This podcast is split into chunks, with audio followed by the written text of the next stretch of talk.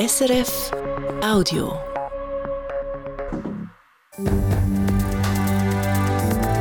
SRF 1, jetzt mit dem Regionaljournal.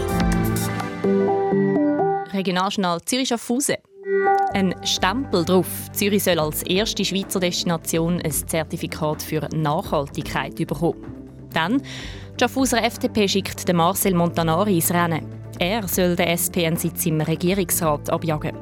Und sie hat mit ihrer Band Subsonic Schweizer Musikgeschichte geschrieben, Mirto Janidis. Plötzlich blärt er Zehntausende von Leuten deine, deine Songs und feiern dich. Wir waren ja dann noch relativ jung. Fast 20 Jahre nach der Auflösung von Subsonic treffen wir Mirto Janidis wieder und reden mit ihr über ihre neue Aufgabe im Tierschutz. Ein erster Blick aufs Wetter. Morgen gibt es zuerst ein Regen, dann kommt die Sonne führen. Am Mikrofon Nina Töni. Das letzte Jahr war für Zürich ein Rekordjahr, was den Tourismus angeht. Noch nie haben so viele Leute in Zürich übernachtet. Wir haben gestern darüber berichtet. Jetzt wird sich Zürich Tourismus beim Thema Nachhaltigkeit verbessern und schauen, wie der Tourismus ökologischer werden kann. Zürich soll als erste Destination der Schweiz ein Nachhaltigkeitslabel bekommen. Das überzeugt nicht alle. Elisabetta Antonelli. Nachhaltigkeit im Tourismus werde immer wichtiger, sagt Thomas Wüttrich, Direktor von Zürich Tourismus, um damit zum Beispiel auch im Ausland Werbung machen. Bald dürfte das für Zürich noch einfacher werden, nämlich dann, wenn Zürich als Tourismusort ein Nachhaltigkeitslabel überkommt und so die erste Tourismusdestination in der Schweiz werden sein, eine der ersten in Europa, die als nachhaltige Tourismusdestination wird zertifiziert sein. Das sollte im Verlauf des Frühling abgeschlossen sein. Die ganzen Daten sind jetzt erhoben, die werden jetzt äh, konsolidiert und nachher gibt es eigentlich Pläne, wie man sich verbessern will. Dann kommt jemand das alles zertifizieren. Sich verbessern können wir, wenn man gewisse Kriterien erfüllt. Also zum Beispiel, wenn man den CO2-Ausstoß abbringt oder den Gas- oder Wasserverbrauch vom Gast reduziert. Aber auch die Zürcher Hotels sollen unterstützt werden, um Zertifikate zu bekommen, die bescheinigen, dass sie nachhaltig unterwegs sind. Einige haben schon so Labels, zum Beispiel Earthcheck oder Green Globe. Das Ziel ist laut Thomas Wüttrich, dass in den nächsten vier Jahren rund 80 Prozent der Betriebe zertifiziert sind.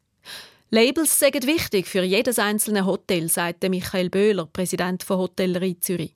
So eins überkommen bedeutet zwar Aufwand, aber eins haben ist eben wichtig. Das ist das, was wir auch gesehen bei Booking.com, klar einer der grössten Vermittler für uns, der wirklich kann äh, aufzeigen kann, wie die Leute schon anfangen zu suchen nach Labels oder wo das wirklich sie beeinflusst im Buchungsverhalten.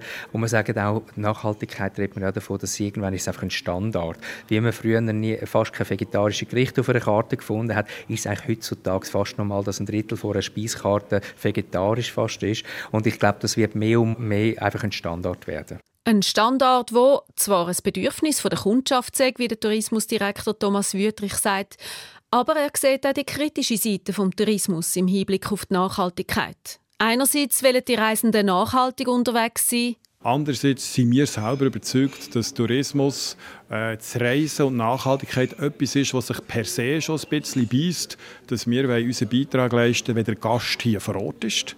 Nachhaltig sein vor Ort, das ist etwas, was die Grüne Partei vom Kanton Zürich begrüßt, wie die Co-Präsidentin Selma Lorange Seiger sagt. Aber die Werbung im Ausland sieht sie kritisch. Das Problem ist, wenn man dann im Ausland damit Werbung macht, dass zum Beispiel Menschen von den USA extra auf Zürich fliegen, weil das so eine nachhaltige Destination ist, dann macht man natürlich den Nachhaltigkeitseffekt gerade wieder weg durch die langen Flüge. Noch nachhaltiger wäre es darum, geht es nach den Grünen, verstärkt dort Werbung zu machen, wo wir Zürich auch per Zug erreichen können.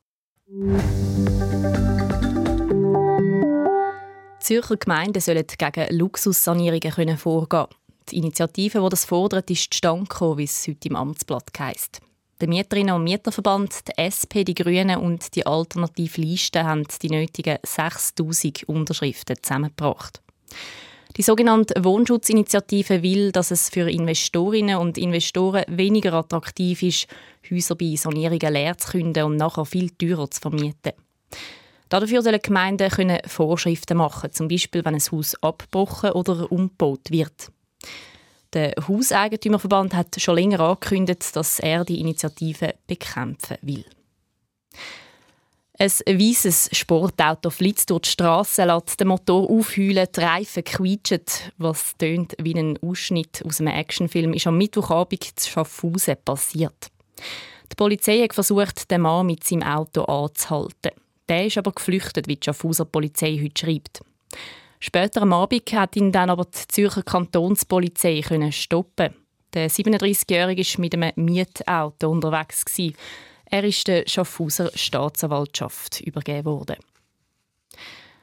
Heute Abend tritt in der Kille Enge die ukrainische Band Senka auf. Die Band hat sich extra für das Wochenende zusammengeschlossen, um an den Krieg in der Ukraine zu erinnern. Morgen ist es genau zwei Jahre her, dass Russland die Ukraine angegriffen hat. Aufgeleistet haben das Konzert zwei Musikerinnen mit ukrainischen Wurzeln, die beide schon lange zu Basel leben.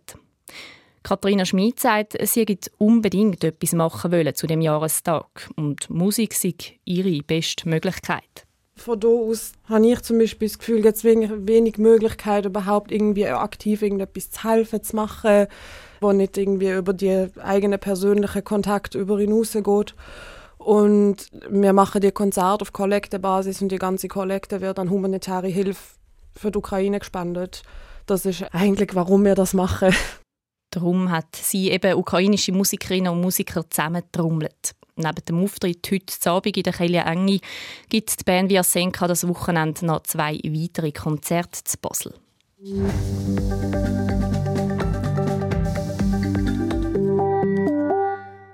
Die Schaffhauser Regierungsratswahl im Herbst dürfte spannend werden. Die FDP greift nämlich den Sitz der SP an, wo frei wird. Gestern Abend haben die Freisinnigen Marcel Montanari nominiert, zusammen mit dem bisherigen Baudirektor Martin Kessler. Der Marcel Montanari soll es also richten und den Sitz zurückholen, den die FDP vor vier Jahren an die SP verloren hat. Keine einfache Aufgabe für den 38-jährigen Kantonsrat und Rechtsanwalt. Wie er sie angehen will, hat er im Gespräch mit dem Roger Steinemann erzählt. Marcel Montanari, Warum wären Sie ein guter Schaffhauser Regierungsrat? Ich glaube, weil ich ein gutes Profil mitbringe. Einerseits von meinen fachlichen Fähigkeiten im Bereich Recht, Wirtschaft und Politik. Aber ich glaube auch von meinem politischen Engagement, dass ich mich für freisinnige Themen einsetze. Äh, ich glaube, das ist sicherlich ein wertvoller Wert. Im Kantonsrat kennt man Sie als Sparer und Steuersenker. Wo wollen Sie denn sich im Wahlkampf profilieren? Also ich glaube, die Steuern sind sicherlich ein, wichtiges Thema, jetzt unabhängig vom Wahlkampf. Äh, das ist für unsere Region entscheidend, dass wir äh, ein attraktiver Standort äh, sind und da gehört eben auch die Steuern dazu. Was würde sich denn mit dem Marcel Montanari im Regierungsrat ändern? Da würde ich mich sicherlich engagieren, dass man einen haushälterischen Umgang mit den Finanzmitteln hat, dass man auch, auch die Steuern versucht attraktiv zu behalten, aber auch, dass man Gemeinsautonomie tut, achten. Äh, von dem her denke ich, könnte man sicherlich auch im Gesamtgremium da äh, gewisse Akzente setzen. Das kommt darauf an, welches Departement das denn wäre, wenn sie würden gewählt werden. Gehen wir davon aus, es gibt keinen Rostschaden im Regierungsrat, dann wäre es das Gesundheitsdepartement. Würde Ihnen das überhaupt entsprechen? Ja, das ist ein sehr spannendes Departement. Von dem her würde ich das gerne führen. Ja. Was würde sich dort ändern? Ich denke, dort muss man sicherlich mal das Projekt vom Spital vorantreiben, dort auch schauen, dass das äh, am Schluss eine gute Richtung einnimmt, dass es auch, falls es kantonale Unterstützung braucht, dass das mehrheitsfähig ausgestaltet wird. Äh, das wären sicherlich die Aufgaben, die in nächster Zeit anstehen. Jetzt ist es klare Bestreben von der FDP, um den zweiten Sitz zurückerobern, wo die FDP ja vor vier Jahren verloren hat. Die FDP hat 14 Prozent Wähleranteil im Kanton Schaffhausen, beansprucht aber 40 Prozent der Regierungsratssitz. Ist das nicht ein bisschen vermessen? Ja, letztlich entscheiden äh, die Wählerinnen und Wähler, wem sie den Auftrag wollen erteilen und ich glaube, ich, äh, kann ein gutes Angebot machen aufgrund von meiner Tätigkeit und von meinen Erfahrungen äh, und von dem her bin ich gespannt, wie die Wählerinnen und Wähler entscheiden. Ihnen ist die Entscheidung frei. Eine interne Ausmachung hat es bei den Freisinnigen nicht gegeben, weil sie sind schlicht der Einzige, die sich zur Verfügung gestellt haben. Was sagt das über die Partei aus? Ich habe mich eher gefragt, was sagt es über das Amt aus? Vielleicht ist es gleich nicht ganz so äh, attraktiv, Regierungsrat zu werden. Äh, ich selber finde es aber ein attraktives Amt, darum, darum stelle ich mich zur Verfügung, weil es, weil es sehr viele spannende Themen hat. Äh, innerhalb von der FDP gibt es halt auch viele Leute, die sonst schon sehr stark beruflich eingebunden sind äh, und offensichtlich zufrieden sind mit ihrer Situation und darum kein Bedürfnis haben, um sich für das Amt zur Verfügung zu stellen. Der Marcel Montanari war das im Gespräch mit dem Roger Steinemann. Er soll also die zwe den zweiten Sitz für die Freisinnigen im Schaffhauser Regierungsrat zurückholen.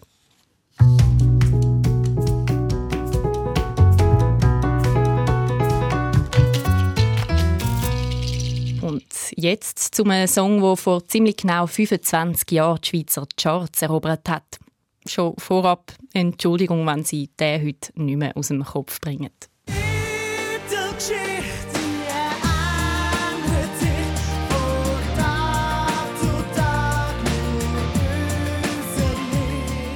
1999 ist die Titelgeschichte von Subsonic rausgekommen und auch heute können bei dem Lied noch viel mitsingen. Es ist der erfolgreichste Song der Zürcher Band.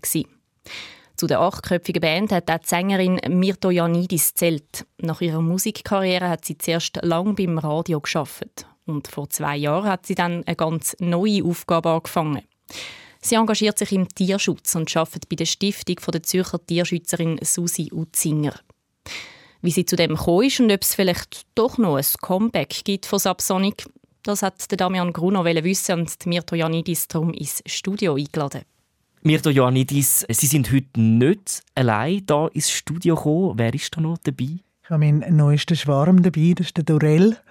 Das ist ein Hund aus dem Tierheim von der Susi Utzinger Stiftung für Tierschutz in Galatz in Rumänien. Und äh, ja, weil er so ein ruhiger ist. Man hört ihn gar nicht, hat er mich heute begleiten. Er ist aber riesengroß. ja, da muss man sich nicht so bucken. Das ist wirklich eine angenehme Größe, um zum gerade können spazieren und auch äh, stehend können schmusen, ja. Über das, was Sie heute machen, eben bei der Stiftung Susi Utzinger, reden wir natürlich nachher noch, noch ein bisschen genauer. Zuerst möchte ich aber gleich noch mal ein bisschen zurückschauen, weil es ist ja ähm, doch ein Rechtsstück Schweizer Musikgeschichte gewesen, wo ihr damals als Subsonic Ende 90er Jahre geschrieben habt. Sie selber, Mirto Ioannidis, sind dann im 96 zu der Band gekommen, wo es Subsonic vorher schon ein paar Jahre gegeben hat. Man kann glaube schon sagen, erst mit ihnen hat die Band dann so richtig den Durchbruch geschafft. Schönes Kompliment, aber ich glaube, es hat, wirklich, es hat schon ein bisschen mit dem zu tun, dass dann einfach die Mischung wirklich gestummen hat. Also wir haben dort wirklich eine Lücke gefüllt, wo, wo weit offen war. Oder? Also das da hat ein paar Rap-Bands vorher schon gegeben. Ähm, ja, die Stilrichtung war dort noch ein bisschen härter. Gewesen. Also es war wirklich Crossover-Zeit, wo man halt herausgefunden hat, dass man Rap kann mischen mit Metal-Musik und mit mir ist dann noch die melodiöse Komponente dazugekommen. Plus eben das Ganze auf Schweizerdeutsch. Es hat dort noch nichts wirklich gegeben an Produktionen, die, die so ein bisschen international tönt haben. Und das war unser Anspruch. Und ich glaube, diese Mischung hat es extrem ausgemacht. Also dort, dort haben wir glückliche Konstellation zusammengetroffen und, die Energie auch können umsetzen Und vor allem auch auf Zürichdeutsch, das ist ja schon ein bisschen neu gewesen. Also ich meine, Mundartmusik oder Mundartpop ist vor allem von Berner geprägt gewesen, Zürich West, Patent Ochsner, vorher natürlich auch Polo Hofer. Mhm. Also ist das auch so ein, ein Kontrapunkt gewesen, den ihr damals gesetzt habt? Es hat natürlich schon Zürcher Bands gegeben mit Erfolg, also Baby Jail es war schon mal ein Double. Das, das ist jedem ein Begriff. Heute noch, läuft ja auch heute noch. Aber äh, eben, ich glaube, die Mischung, die neue Art von Musik, mal weg vom Rock oder vom klassischen Schweizer Rock, das ist dort wirklich ganz neu gewesen. und auch die Rap-Bands oder Zürcher Hip-Hop-Bands, die es gerne, das ist halt einfach, die haben auch nicht den Anspruch gehabt, kommerziell zu sein oder berühmt, oder? Es ist ja dann schnell richtig Sellout gelaufen, wenn man ein bisschen Erfolg hat und wir haben wirklich Erfolg gewählt. Wir haben gesagt, hey, wenn, wir, wenn wir das machen, dann machen wir es auch richtig und dann tönen wir auch wie eine wie eine äh, internationale Band. Und die, die es gegeben hat, die halt internationalen Erfolg hat, äh, oder haben, die es heute noch gibt, Yellow, die haben auch die haben den Erfolg gehabt, weil sie anders stehen, weil sie international aufgenommen haben. Und das war eher unser, unser Ziel, gewesen, dass wir mit dem, was wir haben, wirklich etwas machen können, wo, wo die Sprache nicht wirklich das Thema ist. Ich meine, Das war immer unser Argument. Nena hat mit 99 Luftballons damals in Japan Halle gefüllt.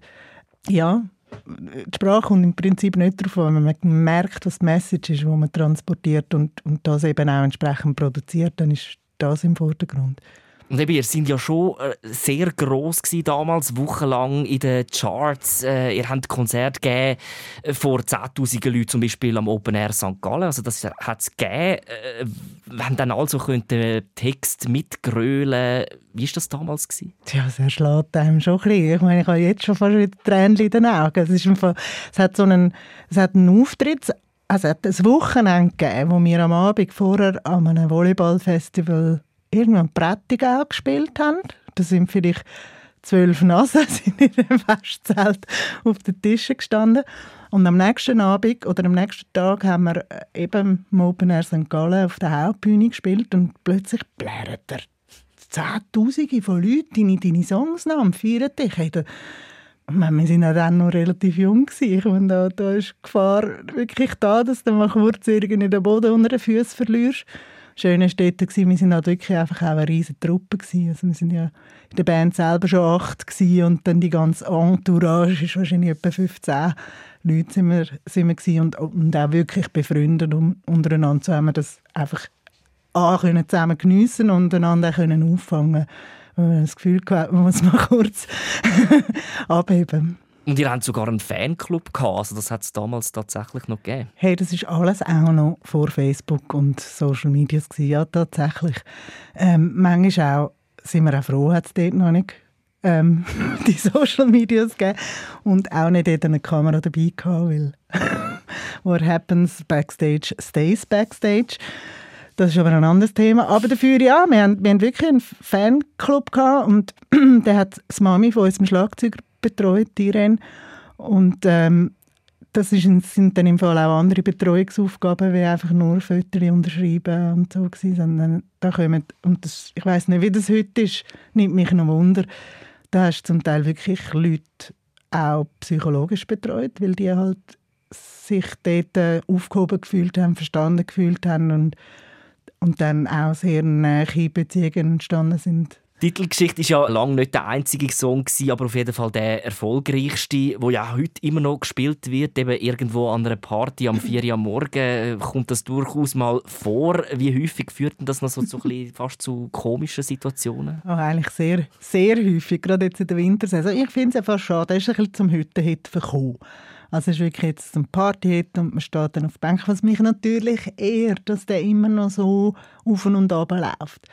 Ähm, aber eben, eigentlich, eigentlich schade, dass, das dass wir oft dann auf den reduziert werden. Und jetzt in der Wintersaison ist es besonders lustig, weil ich komme pro Woche sicher 16 bis 35 Videos geschickt über aus der Verwandtschaft, aus der Bekanntschaft, wo sie in einer Festhütte wieder einmal Titelgeschichte mit johlen. Und ähm, eigentlich müsste mal das Visa alles weiterleiten und schauen, ob die alle schön abgerechnet werden. Ist denn das so? Also spült das heute noch Geld in die Kasse? Ja, tatsächlich. Ähm, kommen immer noch ein bisschen ähm, Verwerter Geld über, aber es ist ja so im zweistelligen Bereich. Subsonic gibt es ja heute nicht mehr. Im Jahr 2005 hat sie sich äh, aufgelöst, die Band. Ähm, sie sind ja dann noch als Solokünstlerin kurz unterwegs gewesen, dann aber ziemlich schnell zum Radio, Radio 24, zuerst als Moderatorin. 2020 haben sie dann gekündigt, nach 15 Jahren eigentlich ins Blaue raus, wenn ich das äh, so gelesen habe. Und dann auch noch in Zeiten von Corona hat es nicht sehr viel Mut gebraucht. Das hat schon ein bisschen Mut gebraucht. Das war einfach Zeit. Ich muss noch schnell präzisieren. Ich bin natürlich schon äh, also 97, was angefangen hat, dann 99 festgestellt, ich bin im SRF gewesen, bei Virus, und schon dort Moderatorin gewesen. und habe ähm, früher meine Liebe für, für also das Audio ist immer da gewesen, aber Radio ist einfach hat mich fasziniert, äh, wie man Bilder im Kopf kann machen und wie man die Stimme kann einsetzen oder auch Audio kann einsetzen zum Stimmungen ähm, herstellen und, und habe es immer eigentlich parallel gemacht. Ich kann nicht immer können von der Musik leben. Gelernt habe ich auch Gestaltung, aber die visuelle, nicht Audiogestaltung und nachher dann ähm, ja, hat während, während Subsonic wirklich auch immer ein bisschen noch einen Job braucht, dass wir können überleben ähm, also vom Schaffen her wirklich eben immer nebendran geschafft, ähm, nebendran auch immer noch Musik gemacht. Also das ist immer, man stellt sich dann so vor, wenn man Künstler ist, ist man Künstler und dann ist man nur das. Also ich habe mich nie nur auf das verlassen. Darum ist es jetzt auch nicht so ein riesen Sprung ins kalte Wasser gewesen, dann zu sagen, so, jetzt ist einfach nach über 20 Jahren Radiozeit, um, um mal weiterzugehen, um überlegen, was kann ich noch gestalten. Also ich bin immer in der Kommunikation gewesen. geschrieben habe ich noch nie und darum habe ich gefunden, wäre schön, wenn ich mal so könnte schaffen und bin auch froh gewesen, weil meine Tierliebe halt immer schon sehr groß war und Tierliebe, Tierliebe allein halt Tier noch nicht schützt. ähm, dass ich so zu dieser Stelle gekommen bin im, im Tierschutz bei den Susi Utzinger und, und, und jetzt unseren Stifterinnen und Gönnerinnen und Spenderinnen kann erzählen wo ihr das Geld eingesetzt wird und wie. Eben, das ist also in dem Fall etwas, was Sie schon immer ähm, interessiert hat oder beschäftigt hat, Tierschutz. Ja, definitiv. Also es ist, es klingt jetzt so mädchen und so plakativ, aber es sind die, die, die keine eigene Stimme haben, die, die am wenigsten Lobby haben. Und wenn es ein Lobby hat, dann wird es meistens eingesetzt, politisiert eingesetzt und, und Werte gewertet eingesetzt. Und mir ist es immer wichtig, dass man es wertefrei irgendwie sinnvoll und nachhaltig kann Tiere unterstützen und, und, und nicht zu Werbezwecken oder zu, zu politischen Zwecken. Und das ist mir schon immer ein Anliegen. Und, und diese Stiftung ist wirklich eine, die auf einer soliden Basis aufbaut, die nicht jetzt irgendwie einfach im blinden Aktionismus irgendwo Geld anrührt und dann hofft, ähm, dass etwas daraus entsteht, sondern es ist wirklich, es steckt viel Organisation, Aufbauarbeit, Ausbildung, Weiterbildung und, und ja, dahinter, wo ich, wo ich einfach finde, das ist, das ist wirklich etwas, wo man, wo man froh ist am Abend, wenn man weiß, was man da hat und, und, und wirklich ein Projekt hat können nachhaltig umsetzen oder aufbauen. Wir sind in der Kommunikation von der Susi Utzinger Stiftung. Sind Sie da auch selber unterwegs jetzt so an der Front? Also gehen Sie die heim im Ausland auch besuchen? Wie muss man sich das vorstellen? Ja, das ist, wirklich eine gute Frage. Wie muss man sich das vorstellen? Also ich habe natürlich schon einen Büroalltag, das ist ganz klar. Aber wichtig ist, dass ich Projekte kenne und dass ich auch weiß, wie die aufbauen sind, wie die arbeiten, dass ich die Leute kenne, dass ich auch weiß, wo muss ich nachfragen, um herauszufinden, wer die besten Bilder macht, um ein Projekt zu dokumentieren.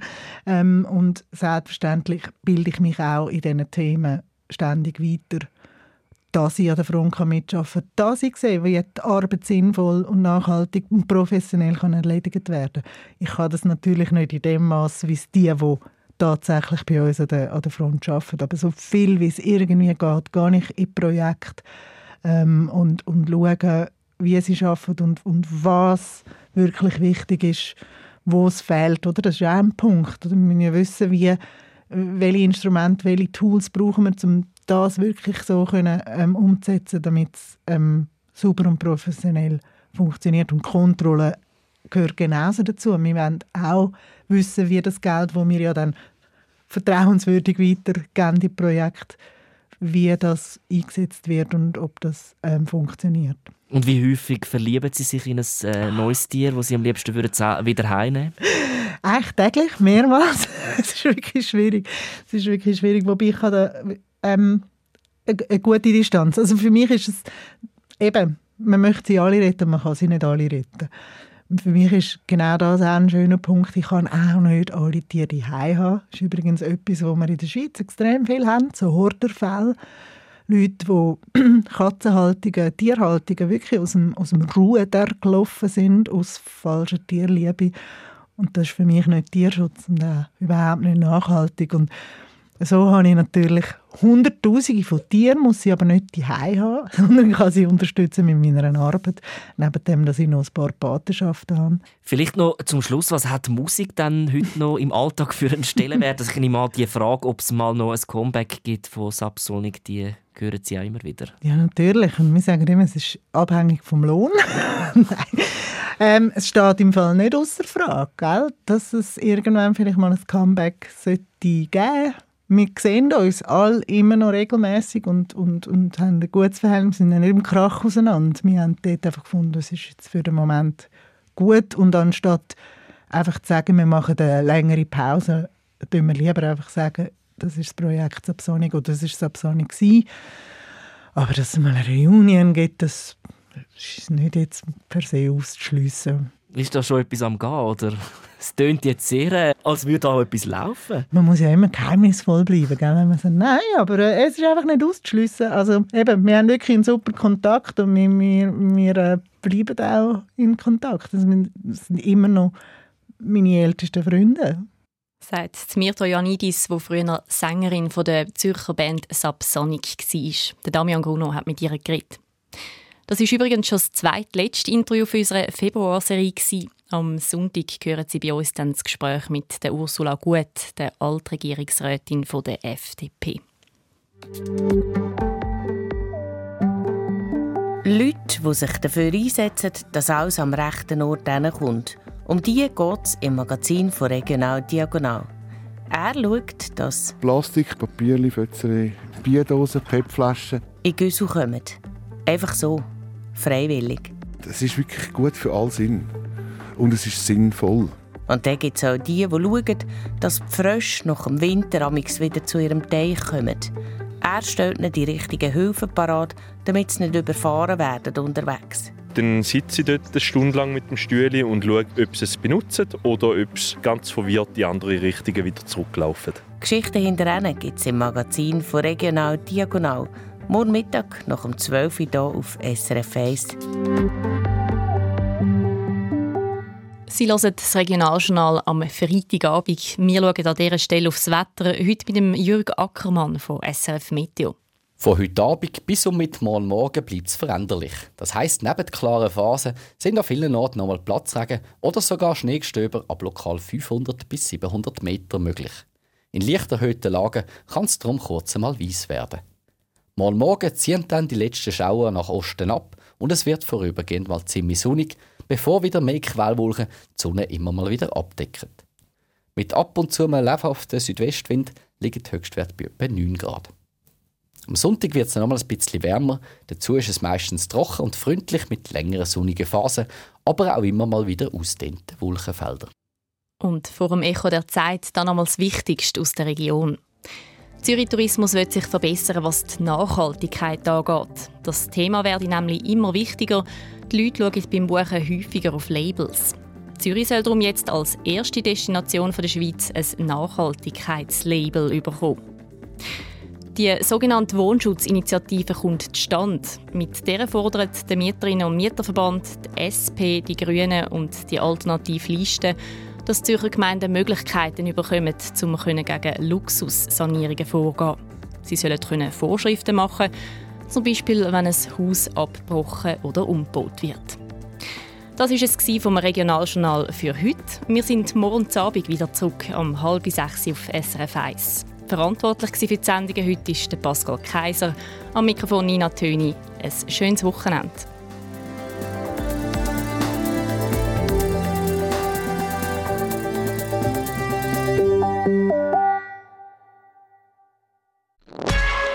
War ein Podcast von SRF.